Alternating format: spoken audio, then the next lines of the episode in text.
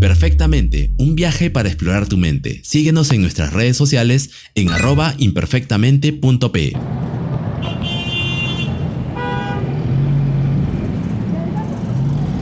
A todos nos ha pasado, estamos atrapados en el tráfico justo el día que salimos tarde y para variar, ese día tenemos una reunión importante. ¿O qué tal habernos quedado toda la noche estudiando para que cuando estemos frente al examen no recordemos nada de lo que hemos estudiado?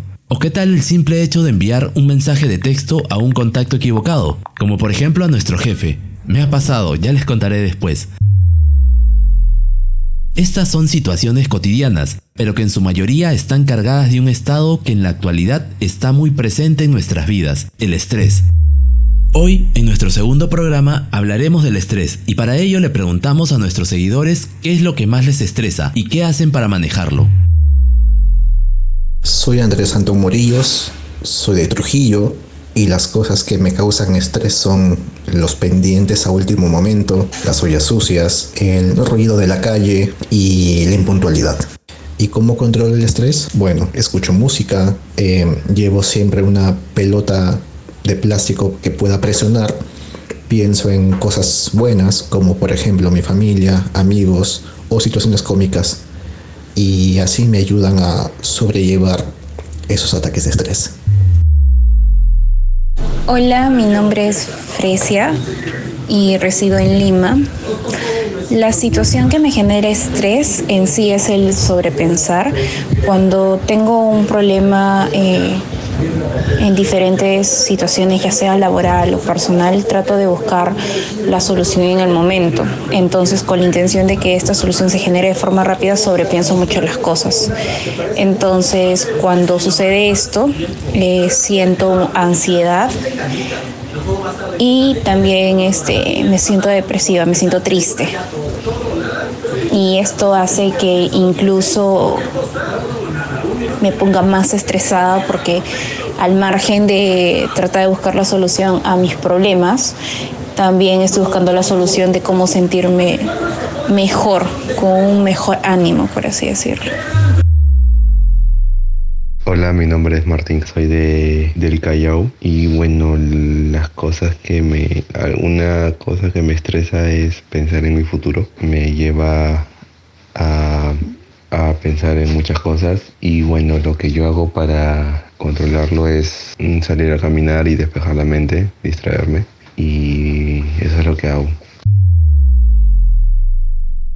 Hola, mi nombre es Diana, vivo en San Miguel. Las cosas que me estresan son la carga laboral excesiva, eh, los deadlines cortos, también eh, los pedidos a última hora. Y para poder desestresarme, eh, me gusta hacer manualidades, ir a cantar, hacer karaoke y también pasear por la playa. Soy Lucía y las cosas que me causan estrés son los pendientes en el trabajo, tener que depender laboralmente de los demás y dormir poco. ¿Cómo los llevo a solucionar? Normalmente suelo escuchar podcasts o ver entrevistas para salir de ese momento estresante. Y si en caso no puedo hacerlo porque estoy rodeada de gente, eh, me retiro a un lado para llegar a buscar una solución. Como hemos oído, cada uno vivimos el estrés de manera diferente y a unos nos afecta más que a otros. Este ha sido un tema de interés y preocupación para diversos científicos de la conducta humana, ya que sus efectos afectan tanto en la salud física como mental, así como el rendimiento laboral, académico y la vida personal. Pero, ¿qué es el estrés? Bueno, el estrés se le define como la reacción fisiológica del organismo en el que entran en juego diversos mecanismos de defensa para afrontar una situación que se percibe como amenazante o de mayor demanda. El estrés es una respuesta natural y necesaria para nuestra supervivencia, pero cuando esta respuesta natural se da en exceso, se produce una sobrecarga de tensión que repercute en el organismo y puede provocar la aparición de enfermedades y anomalías que impiden el normal desarrollo y funcionamiento de nuestro cuerpo. La respuesta al estrés es nuestra particular forma de afrontar y adaptarnos a diversas situaciones y demandas que nos vamos encontrando, y más en estos días de cambios constantes. El estrés es una respuesta que aparece cuando percibimos que nuestros recursos no son suficientes para afrontar nuestros problemas. En sí, el estrés no es malo, nos ha servido y nos sirve para sobrevivir. Permite que nos adaptemos a los cambios que se producen a nuestro alrededor. Provoca una activación general del organismo ante una demanda extra, como por ejemplo en un accidente o en una competencia deportiva.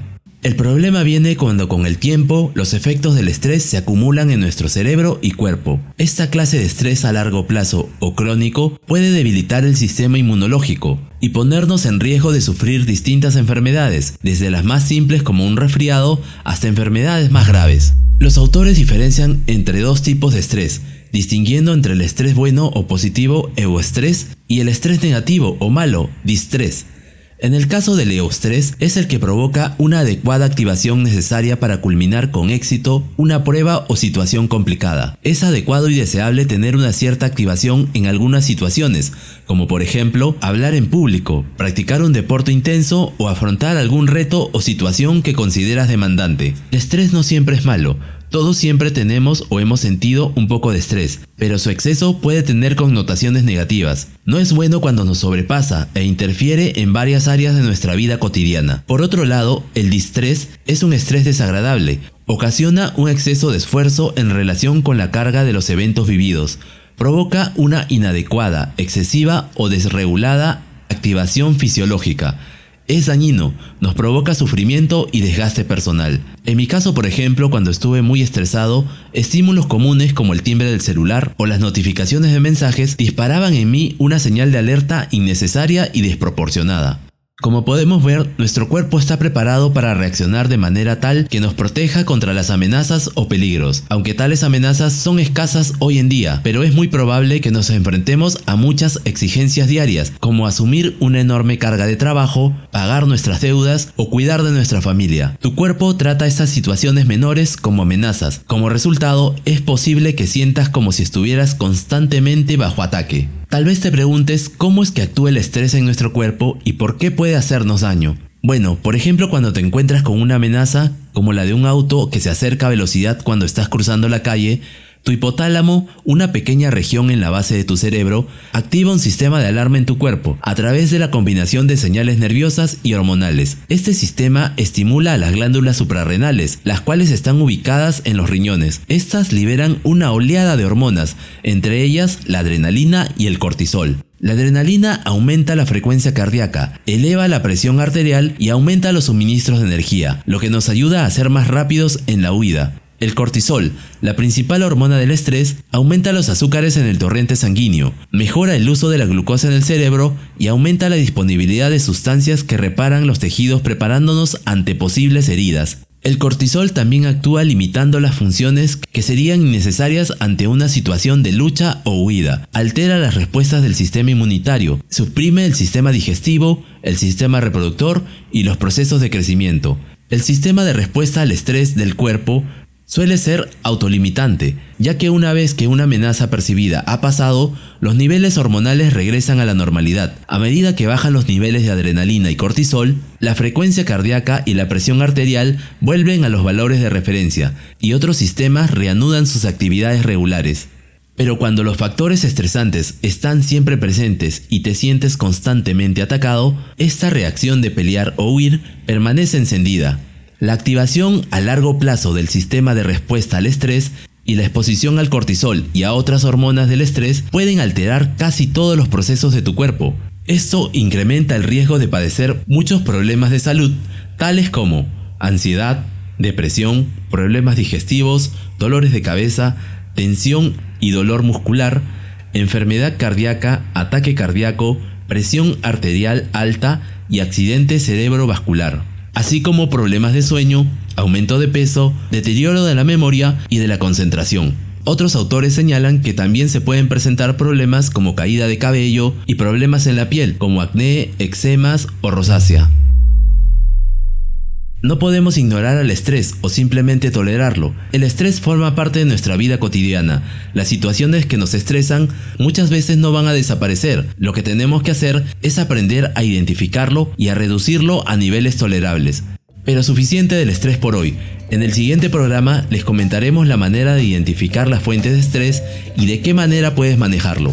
Espero que este episodio les haya gustado y ayudado a conocer un poco más del estrés. Siempre he pensado que frente a un problema es importante conocer de él para poder afrontarlo y buscar formas de resolverlo o controlarlo. Si sientes que el estrés te acompaña más de lo que desearías, busca alguna forma de manejarlo, pero si sientes que interfiere con tu vida, es importante que busques ayuda con profesionales de la salud mental para que te orienten de acuerdo a tu caso. No hay ningún problema en acudir a un psicólogo o psiquiatra. La salud mental es tan importante como la salud física y es importante buscar ayuda si la necesitas.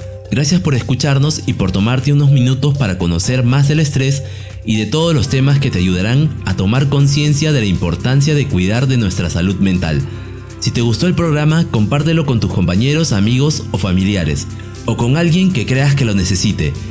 También te invitamos a seguirnos en nuestras redes sociales en arroba imperfectamente.pe. Hasta pronto y que estén muy bien. Este programa fue producido por Agilab. Síguelos en agilab.pe. Imperfectamente, un viaje para explorar tu mente. Síguenos en nuestras redes sociales en arroba imperfectamente.pe.